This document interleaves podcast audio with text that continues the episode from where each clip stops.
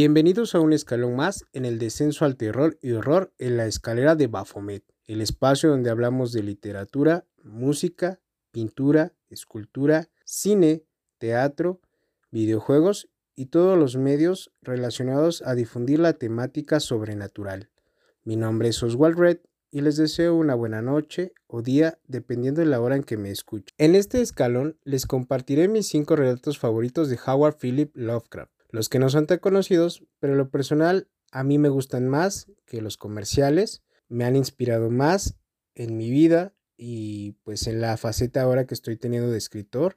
Voy a comentar un poco de la trama en cada, de cada relato. Antes de continuar, los invito a leer mi primer novela de horror, la cual lleva por título Prácticas Oscuras. Está disponible en Amazon y también en la Play Store. Los primeros capítulos los van a poder encontrar en mi Facebook. Me pueden agregar y ahí los pueden leer. A mí me encuentran como Oswald con W, Red con W. También aprovecho para invitarlos a pasar y suscribirse al canal de YouTube de Gabriel Digital Creador. Su contenido está dedicado a las historias sobrenaturales y también a la exploración extrema urbana ya que lo realiza de noche, por lo que nos lleva al filo del terror real. Por favor, pasen a su canal, suscríbanse y dejen en su caja de comentarios que van por parte de la escalera de Baphomet. Quiero agradecerles también a dos personas muy especiales que siempre me apoyan en todo lo que inicio, son los primeros en siempre estar ahí. Eh, uno de ellos es Ulises Pedrosa y la otra es Estela Flores. Fueron compañeros míos de trabajo y pues les agradezco mucho que a pesar de que ya no estemos en la misma oficina, pues seguimos en contacto y como les comentaba, siempre me apoyan. Gracias chicos, este episodio es para ustedes. Bien, como había comentado al inicio, voy a compartir mi top 5 de relatos poco conocidos de Howard Philip Lovecraft, que para mí son los mejores o los que más me han inspirado en lo personal. Si bien he leído y sé que los más famosos son La llamada de Cthulhu, En las montañas de la locura, el Reanimador, Los Perros de Tíndalos, entre otros, hay una serie de relatos cortos que son también bastante buenos y de los que muy pocos hablan o muy pocos han leído. Entonces yo les voy a comentar estos relatos que en lo personal son los que a mí me han gustado más. Antes de ir a los relatos voy a hacer una breve eh, sinopsis, biografía de quién es Howard Philip Lovecraft. Yo sé que muchos de los que escuchan este podcast pues ya lo ubican porque también son muy muy fans de este autor. Hay personas que tal vez no. Una breve sinopsis del maestro es que nació en Rhode Island, este estado de en el estado de Providence, en Rhode Island, en Estados Unidos, el 20 de agosto de 1980. Desde muy pequeño él se declaró ateo, empezó a escribir, eh, solamente estuvo viviendo con su mamá, ya que su papá falleció. Su educación pues se desarrolló en base a las costumbres del tiempo y de las buenas costumbres que tenía pues su familia, que si bien tenía una reputación de adinerada, pues ya realmente no tenían tanto dinero. Estuvo casado un tiempo, eh, se divorció de su esposa, durante toda su vida él escribió, escribió todos sus relatos, los publicó en revistas de ciencia ficción y fanzine, hasta el 15 de marzo de 1937, que fue la fecha donde él falleció, Siempre vivió en su natal Providence y ahí también falleció. Yo los invito a que si quieren leer un poco más o conocer un poco más de la vida de Lovecraft, se acerquen a leer su biografía o a canales que tienen contenido dedicado precisamente a comentar su vida.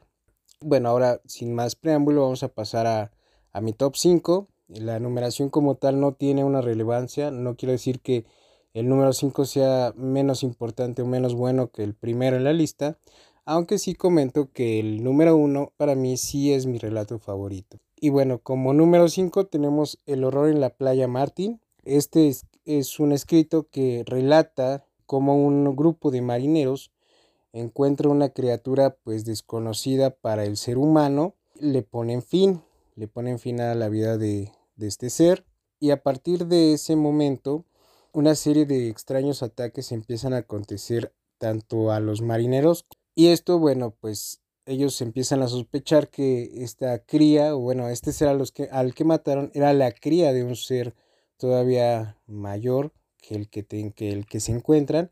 asocian estas catástrofes a, a esa parte. En el número 4 está La cosa en el umbral. Este relata el matrimonio entre dos jóvenes que se conocen en la Universidad de Miskatonic, ambos afines a las prácticas oscuras, eh, se van a vivir a, pues a su casa. En el transcurso de la trama se, desarrolla eh, y se comenta cómo es su relación como esposos, hasta que un día su esposa Asenat desaparece, eh, la, gente empieza a preguntar, empieza a cuestionarle al, a Derby, que así se llama el, esposo de esta Asenat, Asenat, perdón.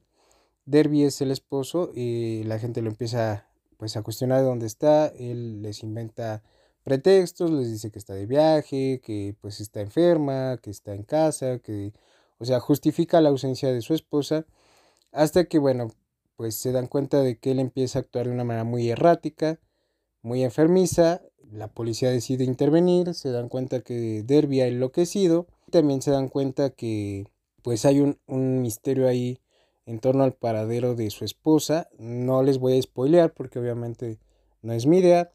Es más bien invitarlos a que si les llama la atención la reseña se acerquen a leerla. El título es La cosa en el umbral.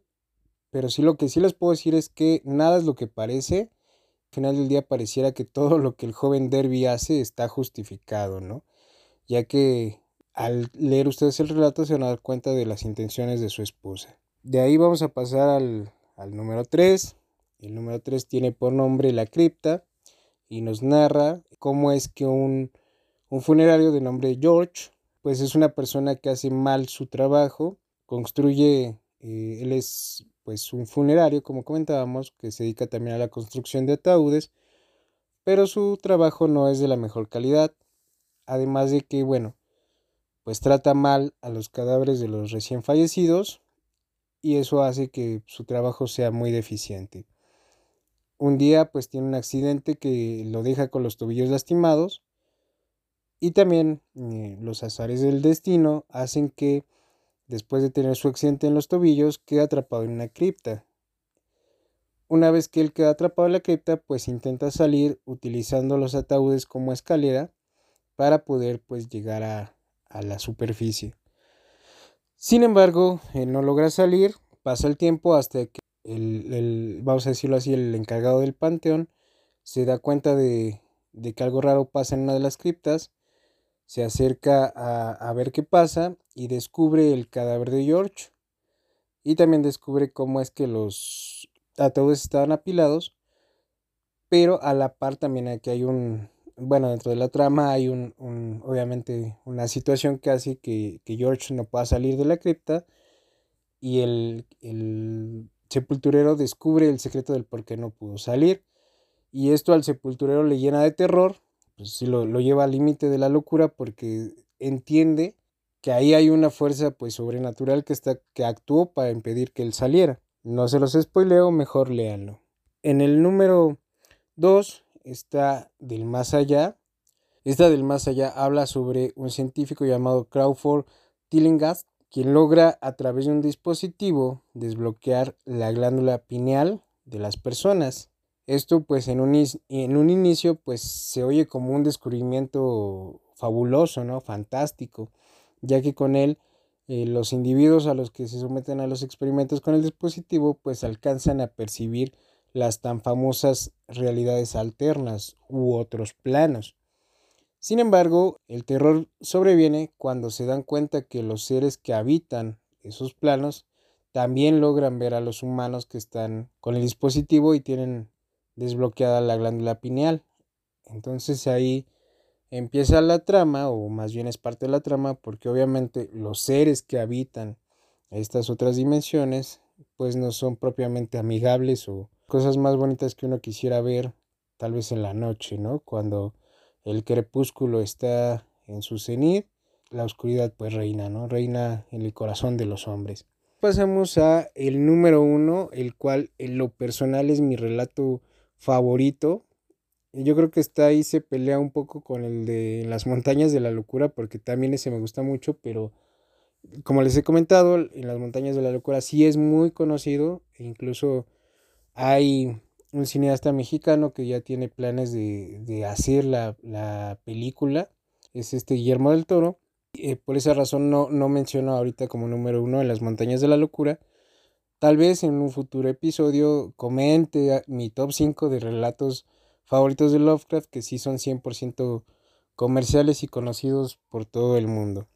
Pero este del extraño es narrado en primera persona Cuenta la historia de un, de un, pues vamos a decirlo así, un hombre solitario, bueno, un ser solitario, que no conoce el mundo exterior y que nunca ha salido a él, ya que está recluido en un castillo. Él lo que ha conocido de historia humana o de los artefactos humanos o de la sociedad y civilización humana es por lo que ha leído. Un día sale, eh, pues ya decidido y harto de estar encerrado en el castillo, decide escalar hasta lo más alto del castillo y salir. Eh, lo único que, bueno, aquí la trama pues nos va contando, nos va llevando de la mano cómo es que este individuo se siente muy mal por su soledad, se siente pues con una claustrofobia por estar siempre encerrado y no tener contacto con nadie ni con nada más que los libros, ¿no? O sea, él conoce la historia y conoce a las personas a través de los libros, pero nunca ha platicado con un ser humano, nunca ha visto otro ser humano, o sea, está totalmente aislado. Hasta que, como les comento, un día, pues harto, se decide a salir del castillo, lo escala hasta lo más alto del castillo, y cuando abre la reja, la reja final que se, vamos a decirlo así, se interpone entre él y la libertad, pues se da cuenta que no es lo que él pensaba, o sea, él creía que estaba en un castillo en una montaña y no, se da cuenta que el castillo está enterrado bajo tierra y él está saliendo del suelo a la superficie. Eh, dentro de la trama nos, narra este ser que cuando sale a la superficie, él nos narra que cuando sale a la superficie, pues eh, se, se da cuenta que hay una fiesta, que hay luces, que hay eh, cerca una mansión donde pues hay, hay ruido, hay fiesta, y se acerca a ver qué es lo que está pasando y pues sí encuentra una fiesta de aristócratas. Él emocionado porque está conociendo o viendo humanos por primera vez ingresa a esta casa, pero la gente cuando se da cuenta de su presencia pues sale corriendo, ¿no? Se va eh, horrorizada, él no entiende por qué, hasta que entra a un cuarto y encuentra, bueno, no les voy a decir que encuentra, mejor léalo, Leanlo para que se, se, enteren de qué es lo que encuentran en el cuarto y, se, y, se, y él se da cuenta del por qué la gente pues sale corriendo al verlo. Este relato, como les comento en lo personal, a mí me gusta mucho por el final tan impactante que es. Ahora les quiero platicar por qué estos relatos en lo personal son mis favoritos. Si se dan cuenta como que todos tienen un trasfondo social, tienen un trasfondo de crítica, yo lo siento así, hacia la conducta humana. Por ejemplo, en el primer relato que comentábamos, que es el de El horror de la playa Martín, pues hablamos de cómo el hombre suele matar aquello que no conoce, ¿no? O sea, hay, hay una especie nueva que descubre y lo primero que hacemos eh, para, en nombre de la ciencia, estudiarla es matarla, ¿no? Sin, sin tomar en cuenta o sin respetar esa vida de otro ser, pues que tiene también el mismo derecho de nosotros a vivir y que pues lo primero que hacemos cuando hay algo que no nos gusta o que no conocemos es tratar de destruirlo en vez de aprender a convivir con él. Obviamente eso si lo llevamos a una analogía en, nuestra, en nuestro medio, medio ambiente actual, en nuestra ecología, pues el, el estar exterminando formas de vida pues nos, nos puede y nos está llevando a nuestra propia autodestrucción por no tener ese propio respeto a la vida. Eso es lo que me dejó esa de reflexión, esa historia. Digo, personalmente habrá quien diga, no, no, a mí no me dejó esa reflexión, me dejó otra, pero pues es válido, ¿no? La cosa en el umbral también, reitero, tiene como una crítica social. Yo creo que sobre todo eh, cuando lo lean eh, se, van a, se van a dar cuenta de que se narra por ahí un poco más a detalle la vida íntima que tienen los esposos Derby y Asenat. Pero a mí me dejó más allá del horror, que me gusta mucho el horror que maneja el, escritor, el maestro Lovecraft, también aquí me deja ese, esa reflexión de, pues si no estás bien convencido, ¿no? Conoces bien a la persona con la que te vas a querer casar o, o juntar, pues mejor piénsalo dos veces porque te puedes llevar un chasco como el que se lleva a Derby, ¿no? Él pensaba que conocía bien a su, a su pareja y el desenlace pues es bastante impactante, bastante choqueante y pues muchas veces se escuchan las noticias en nuestra realidad acerca de parejas, ya sean hombres o mujeres, que victiman o, matan a su concubino precisamente pues porque no lo conocían bien o porque al final del día no es lo que ellos esperaban, qué sé yo. Y aquí yo encuentro esa referencia o esa crítica hacia las relaciones maritales y cómo pueden ser tan complicadas por no conocer bien a la persona con la que te vas a, a casar para el resto de tu vida.